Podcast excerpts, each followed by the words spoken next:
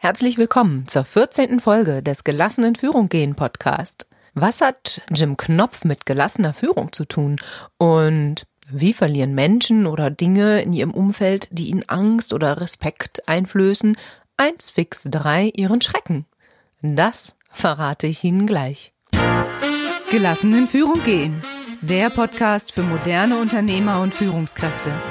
Hören Sie regelmäßig, wie Sie entspannt Verantwortung übernehmen und Ihren Führungsalltag mit mehr Leichtigkeit meistern. Stark, wegweisend, gelassen. Der Impuls von Frau Schulz. Jim Knopf, der kleine schwarze Junge aus Lummerland, den kennen Sie doch bestimmt, oder? Augsburger Puppenkiste und so. Wenn nicht, gleich mal googeln.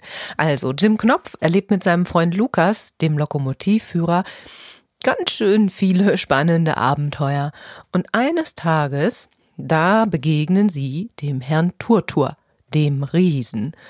Alle laufen vor ihm weg. Nur Jim Knopf nicht. Jim macht so eine ganz wichtige Erfahrung. Er geht nämlich auf den Herrn Turtur zu und denkt sich, was ist denn das nur für ein riesengroßer Riese da hinten? Und stellt dabei fest, große Überraschung, Herr Turtur ist gar kein echter Riese. Er ist nur ein Scheinriese. Aus der Ferne sieht er riesengroß aus. Aber je näher man dann an ihn rankommt, desto kleiner wird er. Verrückt, oder? Und als Jim Knopf ihm dann Auge in Auge gegenübersteht, ist Herr Turtur nicht viel größer als Jim selber. Haben Sie sowas auch schon mal erlebt? Also, ich schon tausendmal. Es gibt so viele Dinge und so viele Menschen in meinem Umfeld, vor denen ich erst einmal Angst habe oder zumindest die mir sehr viel Respekt einflößen, dass ich denke, oh, da gehe ich lieber mal nicht hin. Und wenn ich es dann doch gemacht habe, war es gar nicht so schlimm. Ich sag nur Steuererklärung. Haben Sie sicherlich auch schon mal was von gehört. 1960 hat Michael Ende dieses Kinderbuch geschrieben und da seine Figur des Scheinriesen erfunden. Und mittlerweile findet man es auch in der Berichterstattung, in den Nachrichten, in der Politik, überall ist die Figur des Scheinriesen ein Symbol geworden für etwas, was so tut, als wäre es groß und furchteinflößend und aus der Nähe betrachtet eigentlich gar nicht so schlimm ist. Im richtigen Leben also wäre dieser Herr Turtur gar nicht alleine. Täglich begegnen uns Menschen, die genau diese Rolle eines Scheinriesen sehr gerne einnehmen.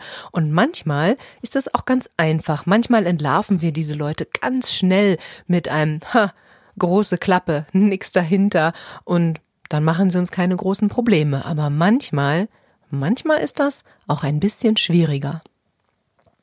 Das gleiche gilt auch für die Steuererklärung oder einen Projektbericht oder vielleicht auch einen querulanten Mitarbeiter. Und wie können Sie nun also herausfinden, ob Sie sich unbegründet Sorgen machen oder ob der Riese wirklich ganz schön gefährlich ist? Es hilft nichts. Sie müssen näher ran an den Riesen. Kann man ja ganz vorsichtig machen.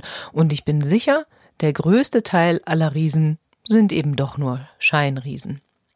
Nähern Sie sich dem Riesen also mit Respekt meinetwegen, aber schauen Sie ihm auch keck in die Augen. Prüfen Sie immer zuerst, mit wem Sie es zu tun haben, bevor Sie der Angst, sage ich jetzt mal, den Raum geben. Also, erster Schritt. Innehalten und genau hingucken.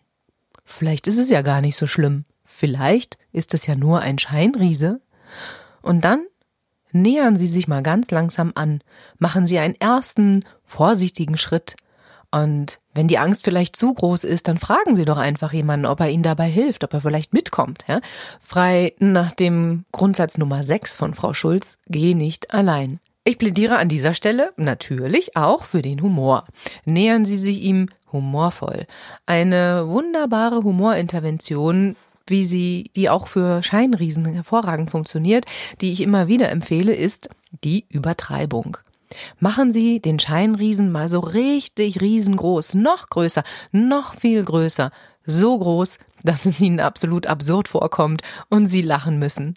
Sehen Sie, es geht schon ein bisschen leichter. Und sobald Sie dann lachen müssen, lachen oder lächeln Sie zumindest den Scheinriesen doch einfach mal an. So ein Riese ist doch schließlich auch nur ein Mensch. Und oft ist man dann erstaunt, wie schnell dieser Scheinriese dann kleiner wird. Ein spannender Aspekt bei der Begegnung von Scheinriesen ist immer wieder natürlich auch das Thema Status. Kennen Sie sicher. Hochstatus und Tiefstatus. Hm, sollte ich vielleicht auch mal eine Podcast-Folge drüber machen. So ein Riese jedenfalls versucht ja zunächst auch immer erstmal den Hochstatus einzunehmen. Und Sie können nun mit ihm natürlich in den Statuskampf gehen und ja, kämpfen, wer der Stärkere ist von ihnen, wer derjenige mit dem höheren Status ist. Das Problem ist nur, ein Kampf verbraucht unglaublich viel Energie. Ein Spiel hingegen generiert Energie. Also tauschen Sie doch mal vielleicht den Status Kampf gegen ein Status Spiel. Denn auch der Humor liegt im Spiel und nicht im Kampf. Humor entsteht beispielsweise bei einem deutlichen und plötzlichen Statuswechsel. Wenn also von Ihnen erwartet wird, dass Sie jetzt gerade im Hochstatus unterwegs sind, wie im, in der Rolle einer Führungskraft beispielsweise, und plötzlich geben Sie sich für einen Moment einfach mal inkompetent. Das kann sehr für Belustigung sorgen. Oder wenn Sie sonst eher eine freundliche Person ist, die zum Tiefstatus vielleicht neigt, plötzlich übertrieben streng aufzutreten, dann lachen die Menschen in der Regel auch. Eins meiner Lieblingsspiele ist das übrigens. Nicht umsonst trage ich den Titel Böse Frau, auch in Ehren und immer mit einem Augenzwinkern. Womit wir schon bei dem zweiten Aspekt der Scheinriesengeschichte wären. Wie oft sind Sie eigentlich ein Scheinriese? Also, Sie haben dann natürlich mein vollstes Verständnis. Wer möchte nicht aus der Ferne schon schön groß und stark aussehen? Aber mal ganz ehrlich, wem flößen Sie damit vielleicht Angst ein? Und muss das sein? Wie wollen Sie gerne aus der Ferne gesehen werden? Wie können Sie sicher sein, dass Ihre Sicht der Wirklichkeit mit der Sichtweise Ihrer Mitarbeiter auch übereinstimmt? Haben Sie den Mut, Ihre Mitarbeiter um ein ehrliches Feedback zu bitten? Es ist gar nicht so einfach, sein eigenes Selbstbild zu korrigieren, wenn das Feedback von geschätzten Menschen zeigt, dass sie vielleicht ab und zu oder sogar zu oft über die Stränge schlagen und ein Schrumpfungsprozess vielleicht mal angemessen wäre? Das wäre schon harter Tobak, oder?